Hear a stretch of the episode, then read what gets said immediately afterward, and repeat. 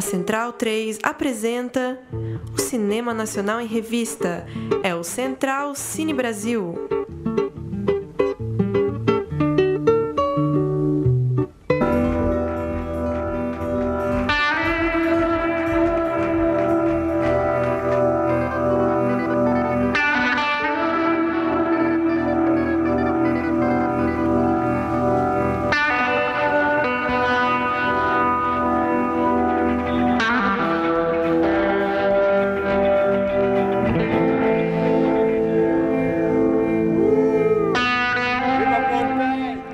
Alô, amigo ouvinte da Rádio Central 3. Esse é o Central Cine Brasil, 60 edição desse programa, que hoje começou ao som das guitarras. Paulo Silva Júnior, por que essas guitarras? Olá, Lucas. Olá para quem acompanha aí o Central Cine Brasil, edição de número 60. Começamos com um trecho do trailer de Sotaque Elétrico, filme de Pablo Francischelli e Caio Jobim, diretores do longa que está em cartaz no Inedit aqui em São Paulo. Para quem está ouvindo esse programa no dia que a gente sobe, né, na noite de quinta-feira, tem ainda uma exibição na tarde de sexta, 23 de junho, sexta-feira dessa semana, às três da tarde, no Cine Olido. Sotaque Elétrico é o tema do nosso programa de hoje. É isso aí, nós estamos ao telefone com ele, Pablo, Pablo Francischelli, um dos diretores do Sotaque Elétrico. Olá, Pablo, como vai? Olá, boa noite a todos. Obrigado pelo convite aí para participar. É, Pablo, queria começar, antes de passar para os demais aqui da mesa, fazendo mais ou menos uma apresentação do projeto. O filme é uma viagem bem sensorial em torno de alguns guitarristas bem é, relevantes, vários deles os principais guitarristas do nosso país.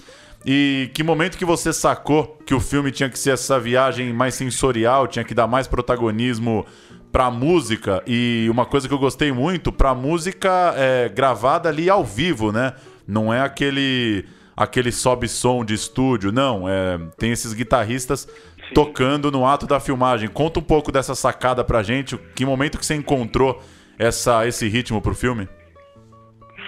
É, isso foi um processo longo, assim, porque o filme, o projeto, na verdade, do, do filme começou como uma ideia de falar da, de uma guitarra brasileira, assim, né, da guitarra no Brasil, mas aos poucos a gente foi se dando conta que a gente não queria falar da história, né, a gente não queria fazer um filme que, que fechasse nada, a gente queria é, ir pelo caminho oposto, assim, de abrir, né, mais do que fechar. E aí teve um momento assim do projeto que foi muito importante, que é quando a gente encontra o Cassim, né, que é o diretor musical do filme, ele entra no projeto e a gente começa a ter essas conversas sobre o que, que seria uma guitarra brasileira e tal.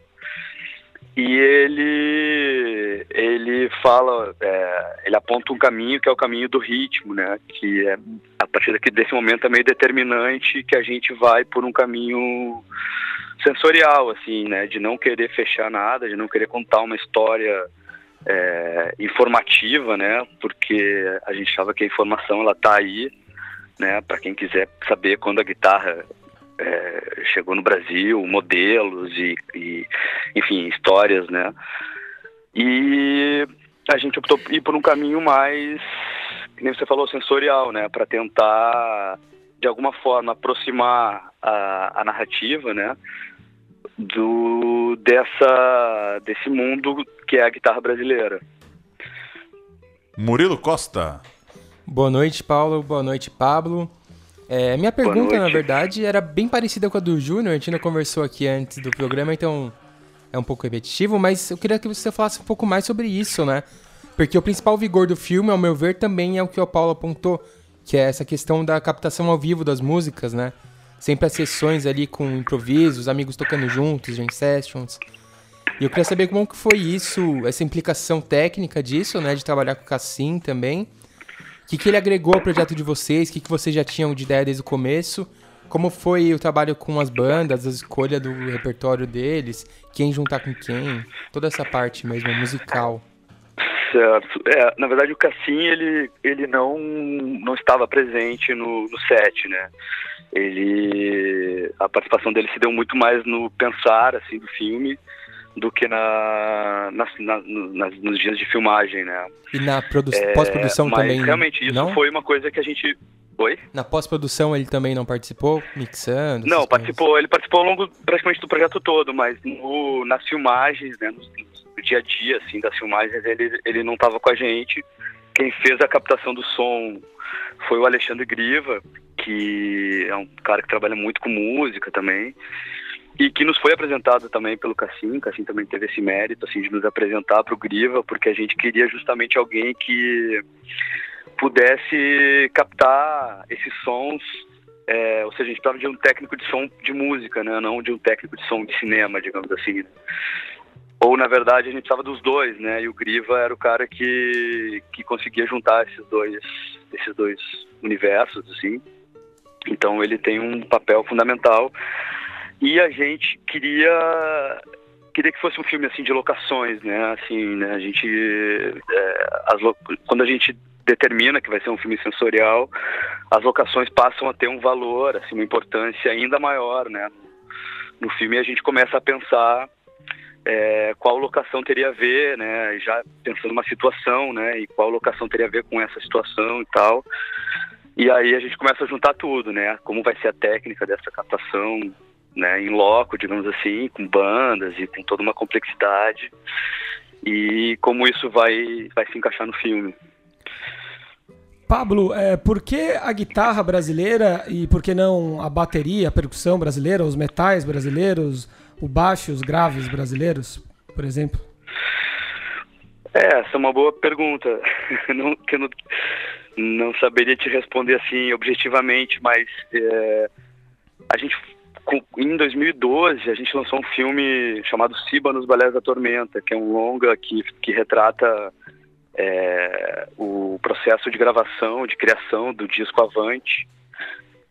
E esse disco é uma volta do Siba à guitarra, né? Uhum. Na verdade, é, a guitarra nesse disco tem um papel meio de juntar um pouco é, dois mundos que, que para o Ciba é um mundo só, que é o mundo rural, assim, né, do, do Maracatu e, enfim, da vivência dele de Nazaré da Mata, da zona da Mata Pernambucana, com essa cultura urbana do rock e tal, que, né, sempre foi uma questão para ele, porque ele separava esses dois, quer dizer, separavam esses dois mundos, assim, como sendo, sendo duas coisas diferentes, e para ele sempre foi uma coisa só, faziam parte de um mesmo mundo, assim. E nesse filme, o filme mostra um pouco como ele resolve isso e tal, e a guitarra tem um papel fundamental. E eu acho que ali a gente começa a se interessar pelo papel, a gente enxerga uma guitarra diferente, né? Uma guitarra que é brasileira, porque o Cibo incorpora muita coisa do é, da viola nordestina no seu no, jeito de tocar e tal, e da e da guitarra africana também. Então ali a gente viu que, que tinha um jeito muito é, único assim de tocar, que é só dele e muito influenciado pela cultura brasileira e, e o que vem de fora também, no caso a cultura africana. E eu acho que ali foi o momento que a gente, que a gente despertou assim, bom, vamos, vamos, vamos falar um pouco sobre isso, assim, né? A gente é, começou a pensar, digamos, né, sobre o que é essa guitarra e aí desagou no projeto do filme. E você e o, e o Caio Jobim, que dirigiu o filme ao seu lado, vocês são músicos? Não, não, por incrível que pareça, uhum. não, ou até eu acho que é uma é, é causa e consequência, talvez, para a gente não ser músico e gostar tanto de música, a gente acaba, acabou assim, meio que traçando esse caminho de, de fazer muita coisa ligada ao, ao mundo da música. Uhum. Inclusive o Caio é o diretor também do, do, do Balés na Tormenta, né, que é o nome desse filme que a gente fez com o Siba. Uhum. Bruno Graziano. É, Pablo, de uma pergunta dupla aqui. Primeiro, elogiar o seu filme, que é um filmaço mesmo. É, a gente comentou logo em, seguida, logo em, seguida, da sessão no Inedit, mas reforço aqui que vocês conseguiram não cair no vício das cabeças falantes, que é uma coisa, curiosamente, que acontece demais nos documentários musicais brasileiros. E isso torna o filme fresco e, e, e delicioso de ser assistido. E além de, e aí nesse ne, partindo por esse elogio e essa noção aí de que vocês fizeram um filme moderno com, com estética do século XXI mesmo e cheio de, de, de degustações musicais, né? O filme é muito musical. É, você comentou lá que foi um filme foi bancado pelo canal Curta. Eu queria que você falasse um pouquinho assim sobre uhum. como o filme nasceu dessa parte de produção e para onde ele vai, se ele vai estrear na TV, se o foco é exibir no mundo inteiro, se o foco é exibir no cinema brasileiro. E em segundo, em relação ao roteiro e a edição, se você acha que, que essa narrativa que vocês criaram, que é uma narrativa livre, mas ela foi mais criada num roteiro anterior às filmagens ou foi realmente na montagem que vocês acharam esse filme? Tá, primeiro sobre a questão de produção, assim, né? A gente é, esse é um projeto realizado em parceria com, com o Canal Curta, através de, um, de uma linha do Fundo Setorial do Audiovisual, que, enfim, que prevê essa parceria. Então, ele nasce, na verdade, como um filme para televisão, para ser exibido no Canal Curta. A gente ainda não tem a data de quando isso vai acontecer, mas ainda esse ano, em breve, a gente vai, vai divulgar isso.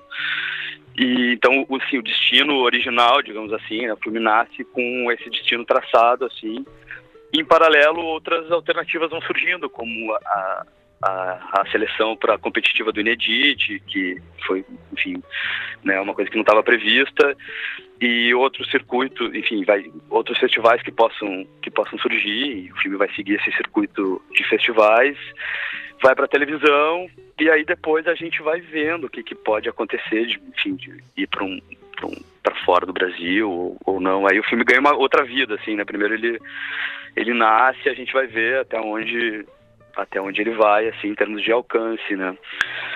E a outra pergunta sobre o roteiro, né? Isso. É, o roteiro, esse é um filme de montagem, assim, digamos, o, o a, gente, a gente partiu de um roteiro inicial, assim, onde a gente é, primeiro chegou nos nomes, assim, que a gente achava que, que poderiam, que tinham, é, tinham que estar no filme. E, e aí para cada para cada personagem a gente pensou uma situação, né? Dentro já desse desse desse panorama assim de querer fazer um filme mais sensorial e tal. E depois a gente e tinha uma ideia assim de roteiro assim, mas ainda muito aberto e isso foi sendo fechado na na, na, na montagem, na ilha de edição. Saindo ali da sessão do Inedit, a gente ficou sabendo, conversando nos bastidores, né, que o filme tinha o título anterior de Heróis da Guitarra. A gente até comentou entre a gente que ainda bem que você mudou esse título, porque a gente nem veria um filme com esse nome, né? Porque Total, fica uma coisa é na cara careta mesmo, uma coisa de rock, assim, né? E eu queria até é, aproveitar para dar essa provocada. quem vai ver um filme com esse nome, a princípio, vai esperar ver um, um Guitar Hero, né? Isso, Essa é, seria a primeira associação que as pessoas fariam e e, e a, mudança do nome vem junto com a mudança de, de foco, digamos assim, né? A gente passa aí por esse caminho a quase radicalizar, assim, nesse caminho de ir por um filme sensorial e aí, e aí de fato, esse nome de Heróis da Guitarra passa a não fazer mais sentido. A gente muda para Sotaque Elétrico, que é um nome batizado pelo Kiko Dinucci, que é um dos personagens do filme. E, e aí, enfim, fomos para esse caminho. E até aproveitando um pouco isso, é, também uma outra provocação aqui, né? De que o filme, é, o documentário é uma viagem sensorial, bem sensorial e estética. E a parte eu acho mais careta é justamente com o Kiko Loureiro ali, né? Que é o cara que representa o rock mais metal, aquela coisa mais roqueira tradicional. Você acha isso? O rock é uma coisa careta hoje em dia ou, ou não, assim? Porque essa parte até ela é não, quase que curta ali no meio do filme, né? Tá bem amarradinho, ele entra e sai e não volta mais. Acho que é um dos poucos que acontece isso, né? É, algum, é, acontece com alguns, assim, né? O Lúcio Maia também, o, o Kiko Dinucci também são, eles têm, eles se fecham em si, assim, né? São sequências que tem um começo, meio e fim dentro de si próprias, assim. É, e, e, não, sobre o rock, eu acho que não necessariamente o rock pode ser muito careta ou pode não ser. Tudo pode ser careta e tudo pode não ser, né? É, eu acho que o rock, hoje, assim, o rock é muito mais uma atitude do que um, um gênero, né? E, mas até assim, se a gente pensar como gênero também, eu acho que tem, tem coisas interessantes no, e, e, e, criativas, assim, sendo feitas em todos os gêneros e coisas caretas pra caralho também todos os gêneros, assim, né? Então, acho que não passa por aí, assim, o negócio do Kiko a gente teve pouco tempo, assim, de filmagem com ele, porque a gente pegou um dia de, da passagem do, do Megadeth por Belo Horizonte, então a gente teve que também que propor algumas coisas para ele, algumas rolaram, outras não por uma questão de tempo, mas ao mesmo tempo ele foi super solícito, assim, curtiu muito a ideia do filme, e, e foi muito parceiro, assim, porque em pouco tempo a gente ainda conseguiu por exemplo, depois do show, a gente foi com ele pro hotel, então tem uma cena dele tocando violão que foi toda filmada no hotel onde ele estava onde ele tava hospedado, assim, a gente foi para um, um corredor, assim, antigo e, e, enfim, meio que criou uma cena ali porque realmente o tempo era muito apertado.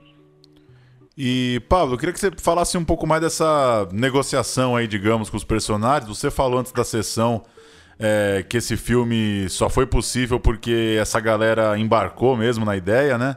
É, enfim, diferente de você entrar em contato com um artista e dizer que quer entrevistá-lo para um documentário, a exigência do teu filme é, é, bem maior do que isso, né? De, de se apresentar, de tocar, de levar as pessoas até um lugar para tocar e eventualmente repetir, encontrar outros músicos, enfim. Como que foi assim essa negociação? O que, que teve de, de fácil? O que, que teve de difícil? Alguma coisa não rolou?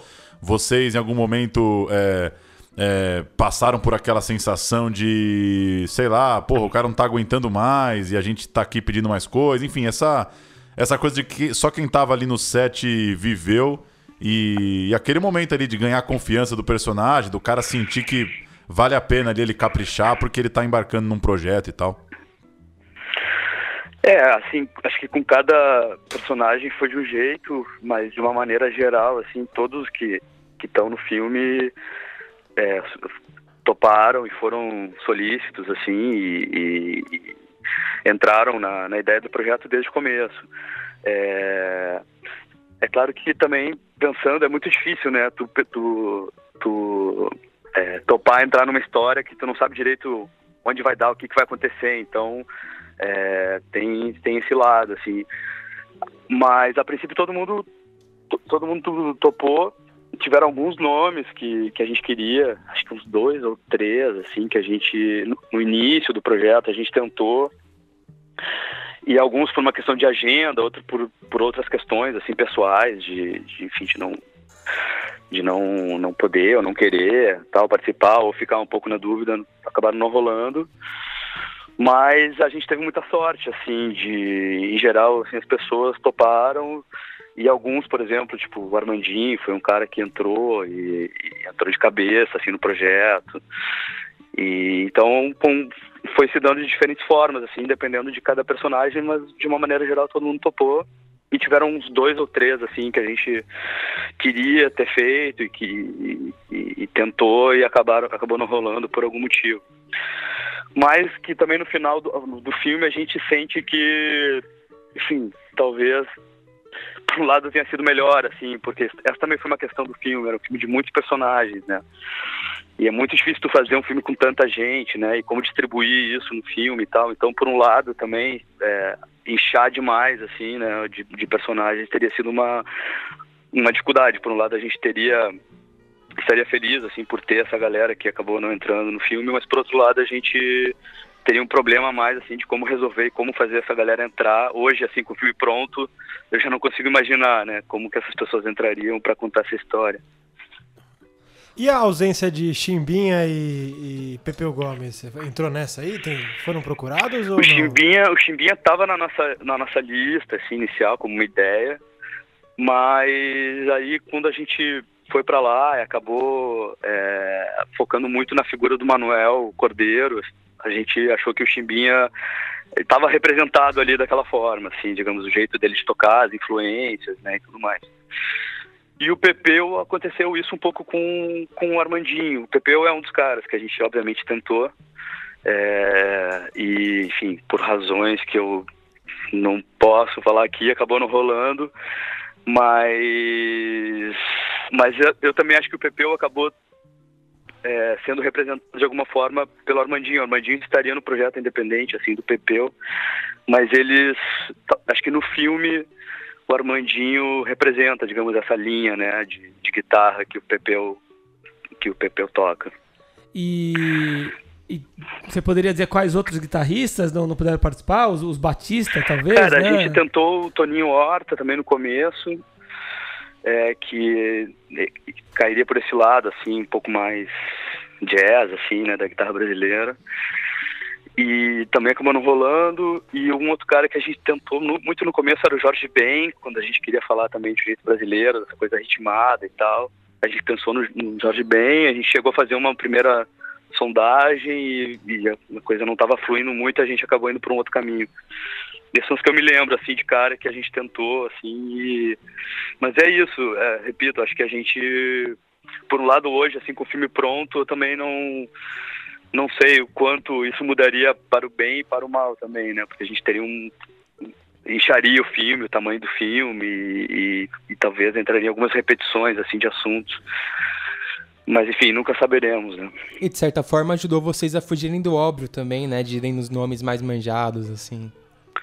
É, talvez sim, caminho. talvez sim, pode ser. E o Lenny Gordon, hein? Como é que foi a relação? Porque ele, é, pelo menos a minha sensação é quem tá não sei, me, me, pareceu desfrutando muito ali do momento, né? É, meio atuando e, e, meio com, não sei, os trejeitos assim do filme. É, ao mesmo tempo, tendo que lidar, enfim, já, já tem seus 65 anos, é, imagina algumas dificuldades aí de produção em, em, decorrência disso. Como é que foi essa relação com ele? Ah, o Lani também foi outro que, que foi um dos primeiros assim, a topar a ideia do filme. E e quando a gente pensa no Lani, a gente já na hora lembra do, do Guilherme Held, pela relação que eles têm. O Guilherme é como se fosse um discípulo assim, do Lani. Eles moraram juntos muito tempo, então eles têm uma relação muito bonita. E, e aí a gente pensa, já de cara pensou em juntá-los, assim, como uma maneira de, de criar uma, um conflito, né, diferente, né, uma, uma história que, que se resolvesse, assim, que andasse por um caminho próprio dentro do filme. E, e aí a gente filmou num lugar, a gente queria filmar também num lugar que representasse um pouco essa psicodelia do Lan e tal. E achamos esse casarão, na verdade era uma escola abandonada, assim, que fica em São Paulo, na, na Vila Maria Zélia. E, e ali a gente, enfim, criou uma atmosfera desse encontro dos dois e, e, e pensamos algumas coisas que teriam a ver um pouco com, com a história do Lani.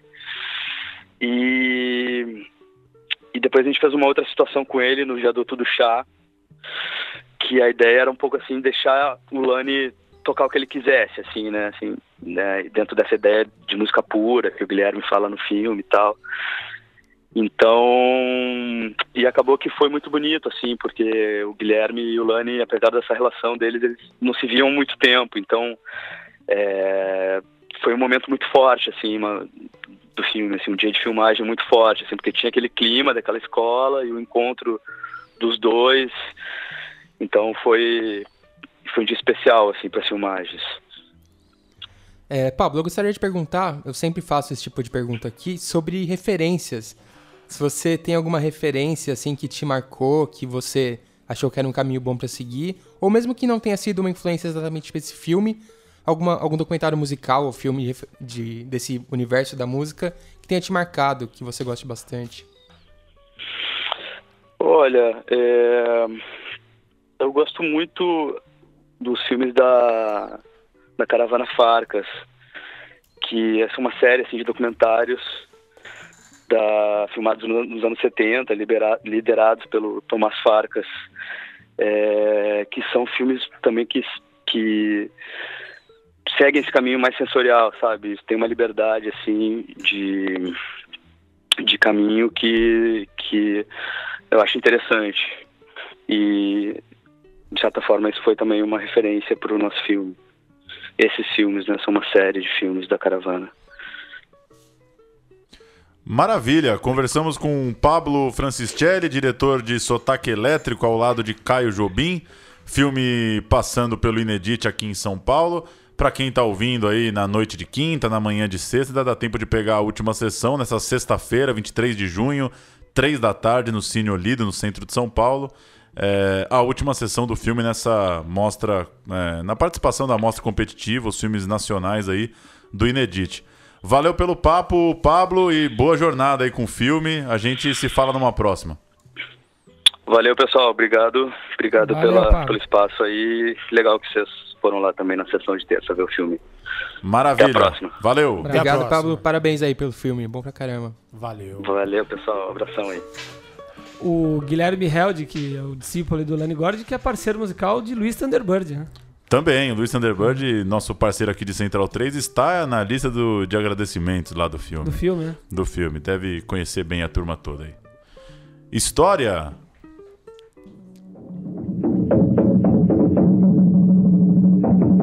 A história do cinema brasileiro.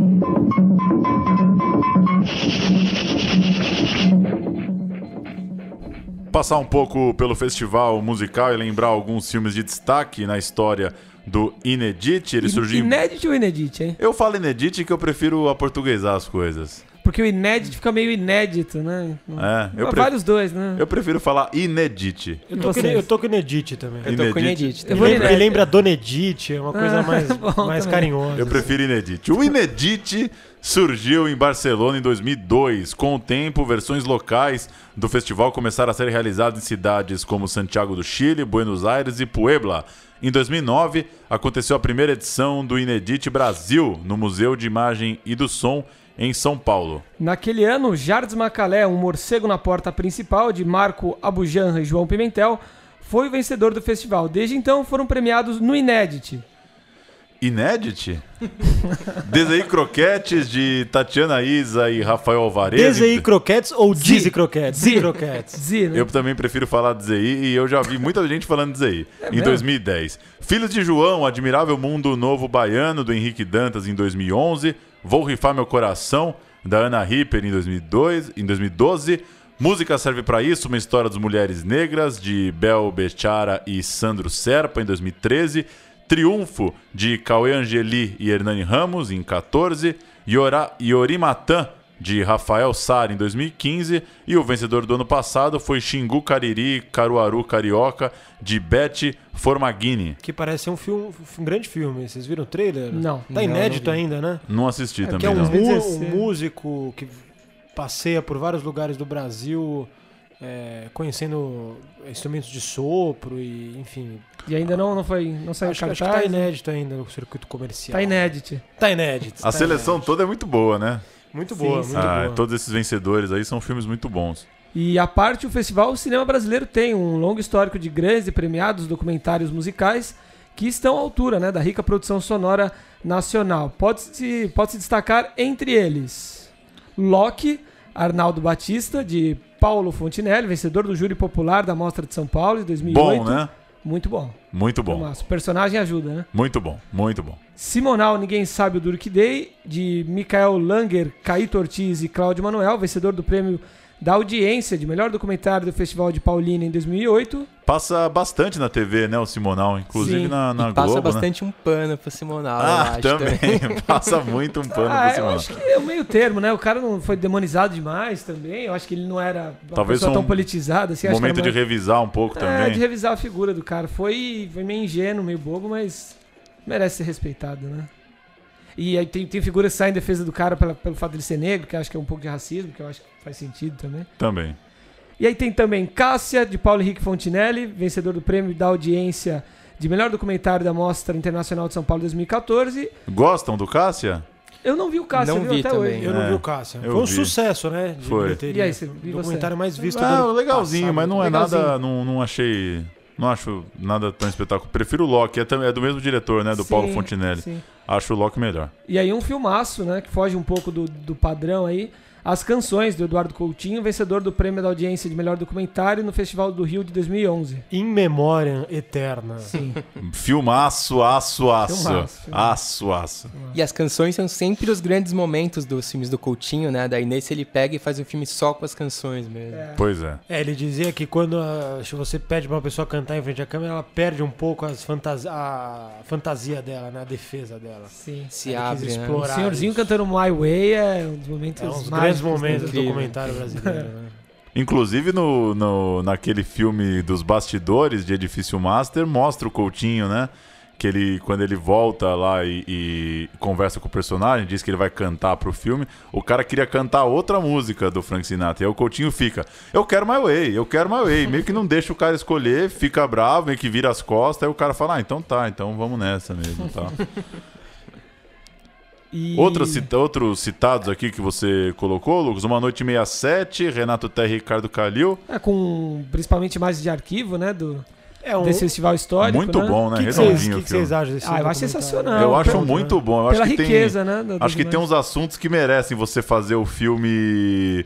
O tratado histórico. O filme daqui 200 anos vai dar para sacar sim, sim. essa geração. É, é, acho que é o tipo de assunto que é legal. E depois eles fizeram também o... o ah, dois festivais é tudo verdade atrás. É aquele. Os uma, diretores? Uma figuraça. Eles usam, inclusive, eu vou, eu vou eles lembrar aqui que me o Carlos Imperial. Carlos Imperial, ah, isso. Sim. Que inclusive usa algumas das mesmas entrevistas do, do Uma Noite 67. Sim. Tem, né? Até porque Roberto Carlos não deve ser muito fácil de conseguir uma pois é, entrevista. É, entrevistaram o Robertão, fizeram dois filmes já, né? Mas festival, eu acho. Se bobear, ainda vão usar para mais uns quatro aí. É. Né? Acho muito bom mesmo na Noite 67. Tem, é, é o festival que tem que Caetano canta Alegria, Alegria, né? Que o Gil canta o Domingo no Parque. É, o mais famoso deles, né? É o é. grande ponto de virada ali, né? O começo da entrada, inclusive da guitarra, né?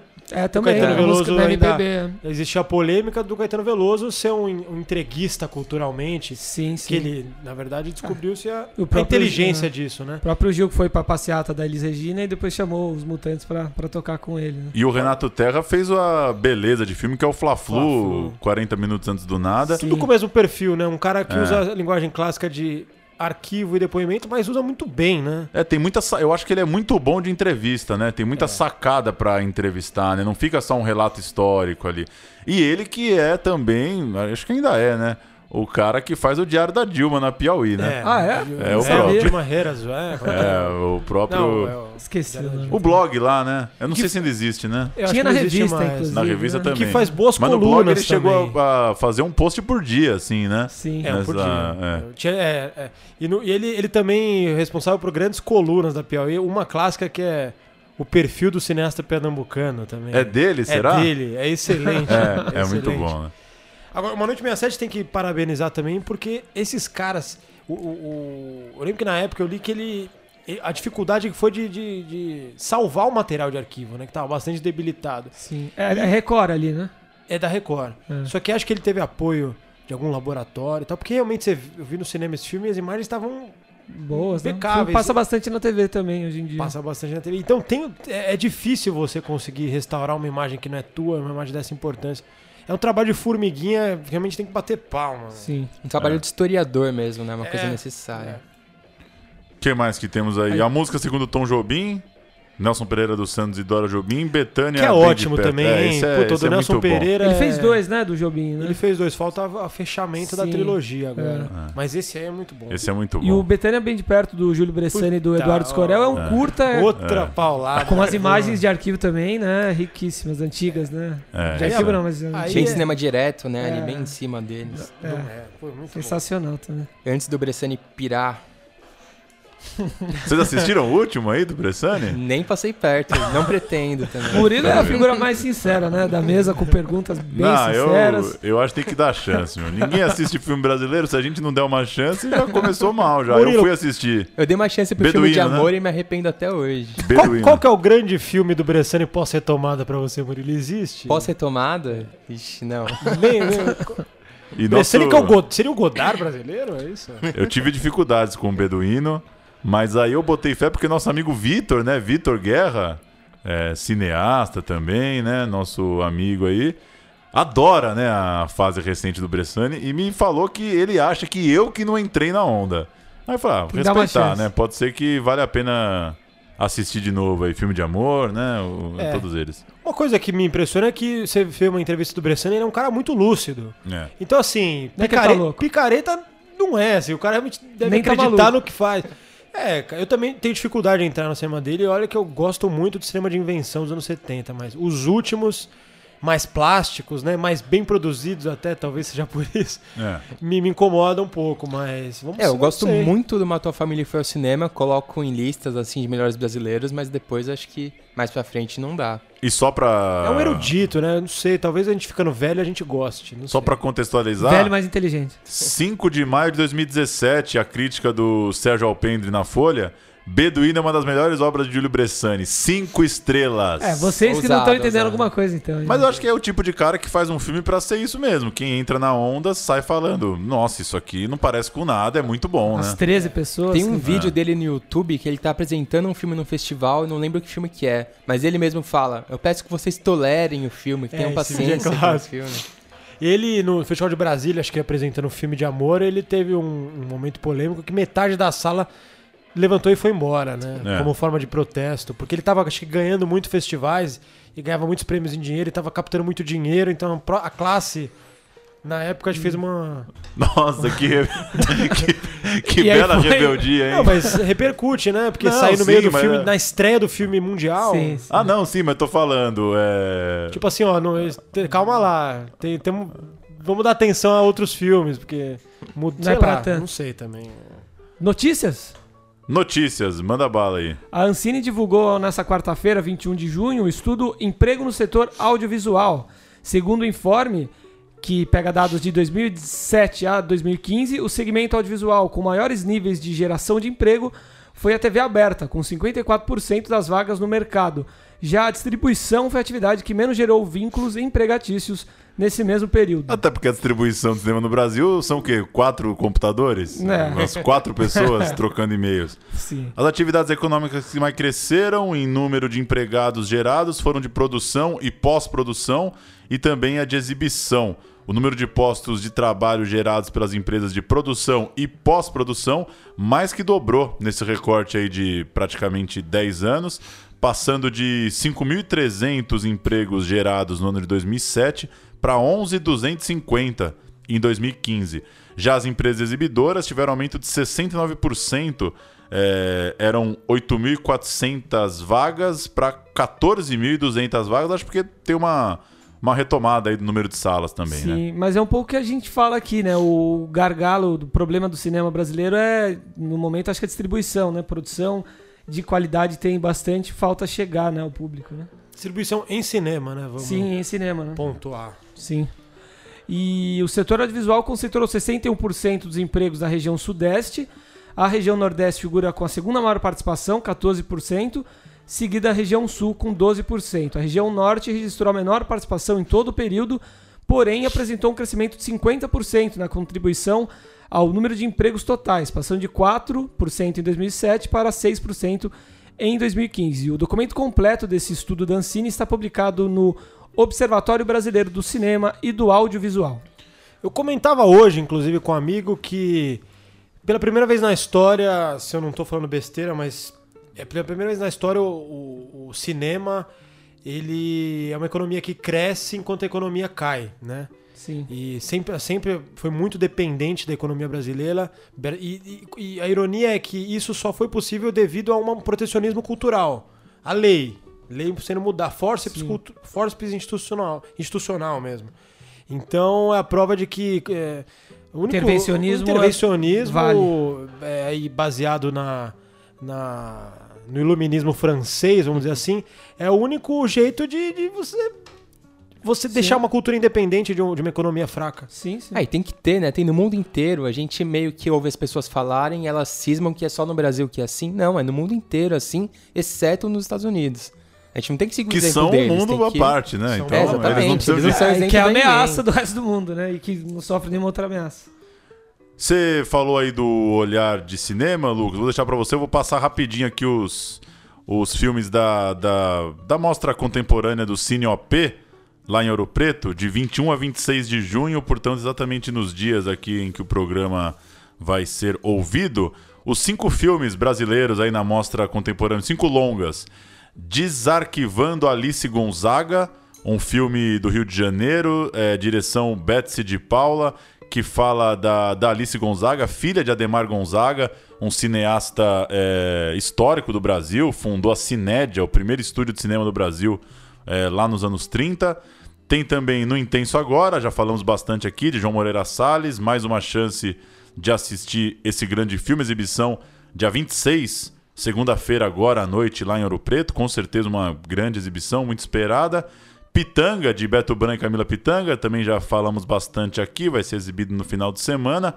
Rosenberg, Cinema, Colagem e Afetos, um filme sobre a vida e obra do diretor Luiz Rosenberg Filho, é, do Cavi Borges e Christian Casselli, é, filme de 66 minutos, exibido também no final de semana. E o quinto filme dos longas contemporâneos, lá na Mostra de Cinema de Ouro Preto, 20 anos, filme do Rio de Janeiro, de Alice de Andrade, é, que se passa ali meio que em Cuba, é, trata passa por alguns casais ali em Cuba, tratando um pouco do, do chamado é, período especial em tempos de paz, né? O nome oficial dado aqueles anos ali antes da, da ajuda soviética.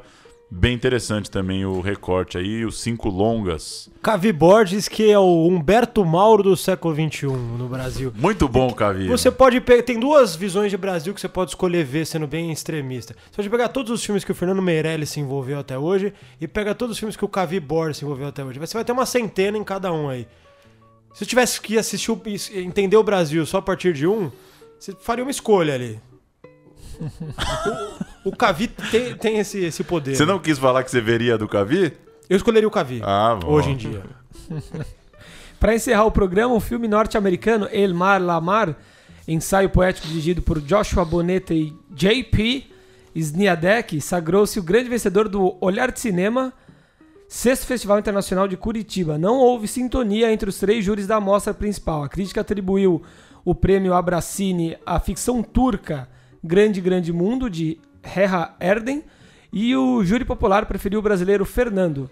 Este filme, Fernando, marca a estreia de uma trinca de jovens realizadores Igor Angel Corte, Julia Ariane e Paulo Vilela. A gente a gente falava um pouco antes do programa e também tem um texto, né, que a gente viu essa semana, Olhar de Cinema 2017 até que enfim é, só pegar o título completo aqui. Olhar de Cinema 2017, até que enfim, um festival de filmes incômodos. Texto do Bruno Carmelo, lá do site Adoro Cinema, que vale a pena aí para quem quer conhecer um pouco mais a programação do Olhar de Cinema, sexta edição, ficar de olho nos filmes que foram exibidos lá em Curitiba. É, o Adoro Cinema fez aqui um resumo dos 24 longas assistidos durante o festival e traz esse, esse, interessante, esse interessante recorte aí, né? É, classificando, considerando aqui que é talvez o festival com filmes mais incômodos do país, assim, um recorte bem diferente mesmo de tudo que a gente vê, não, né? Não é incômodos pela, pela linguagem. É, no sentido de ir para filmes experimentais, também, experimentais tudo, né? de verdade, assim, não só experimentais no sentido de filmes. É, que a gente é, pega Tiradentes, tem um cunho social muito forte. E um Agora- cunho independente, muito Independente, sorte, né? né? Muito Político, o forte. cunho, é, Brasília, o cunho político. Agora É. Curitiba vai para a questão da linguagem, então. Aquele, ele cita, só pra falar um, um pouco, ó, ele cita: tivemos filmes com longos minutos sem imagens, comédias absurdas, documentários sem narrativa nem som sincronizado, revolução social sem diálogo, biografia sem explicação, filmes de fábulas e lendas pra discutir formas cinematográficas. Enfim, ele lista, é, depois de ter visto né, mais de 20 filmes, lista essa, esse recorte bem, bem heterogêneo, assim, que me parece bem aleatório, assim, vale a pena dar uma olhada na lista. Interessante. Massa. É um festival que nasceu junto com o Semana dos Realizadores e com o, o- a Janela Internacional de Cinema em Recife, e o Semana, o Semana dos Realizadores no Rio. Como três festivais surgiram mais ou menos acho que na mesma época, com o mesmo ideal, de fugir do, realmente da, das grandes curadorias do, do- da, da trinca aí. Rio, São Paulo e Brasília e, e- e Gramado, né? Esse quarteto, então. É, mas é interessante que eles. é sexto ano, né? Do festival do Sexto ano. Que agora realmente dá pra ver um perfil claro. E acho que tava faltando, não tem nenhum grande festival brasileiro com esse, com esse, com esse recorte, né? É, você vê a lista aqui dos filmes, é só entrar lá no Adoro Cinema e jogar o nome do festival. É, nenhum filme a gente nem chegou a noticiar aqui, assim, não é filme que tá pra estrear ou que ou que teve alguma repercussão aí durante a filmagem, né? É, que é uma das funções também de um festival, né? Mostrar um recorte que não, não, não ia chegar em lugar nenhum. O próprio vencedor, né? Um documentário americano, Sim. El Mar Lamar, né? Que fala, Filme trata ali turco dos. também. Tem a ver trata com, os, ali com os de- Pará- com o Paraná, isso também, né? Um lugar meio esquisito, né? Tem uns poloneses, ucranianos ali. Mas é muito bom, né, ver. A gente falou aqui com curadores recentemente, né? Com dois, né? Com três, né? Não é com dois, é, é dois curadores aí no último mês. E perguntando muito isso, né? Pra que, que serve o festival, afinal? Acho que esse aqui encontrou um caminho de pra que, que ele serve, né? Pra fazer um, uma curadoria de uma seleção de filmes que você não vai esbarrar no Netflix daqui a pouco, você não vai ver na televisão daqui a pouco. Não vai ouvir falar no Central Cine Brasil. Não vai ouvir falar. E, E não se é filme. assistir, é lucro já. Não é filme que vai pintar ali no Canal Brasil, também não é, um- não é filme de repercussão pra estar num, num telecine, numa HBO. Mostra também é, realmente como é rica a produção né, cinematográfica brasileira no momento. Como abrange diferentes Perfis caminhos e perfis. e linhagens. E E como a distribuição tá difícil, né? Porque a gente dificilmente vai ver esses filmes. É, São filmes que vão se perder ali, né? No gargalo da distribuição. É isso então, né? Isso aí. Boa noite, boa tarde, bom dia. Valeu. Boa noite a todos. Boa noite. Voltamos Um semana que vem e assine o feed. Só buscar aí Central Cine Brasil no seu player de podcast no celular. Toda quinta-feira à noite pinga um programa. Valeu. Eu queria mandar um abraço para Pedro Botton, nosso ouvinte assíduo. Grande Pedro. Que encontrei essa semana. Grande e disse crítico do programa. Que não ouviu os últimos. Mas ele Ah, alcança. Ele legal. alcança. É, o abandono vai ser lembrado.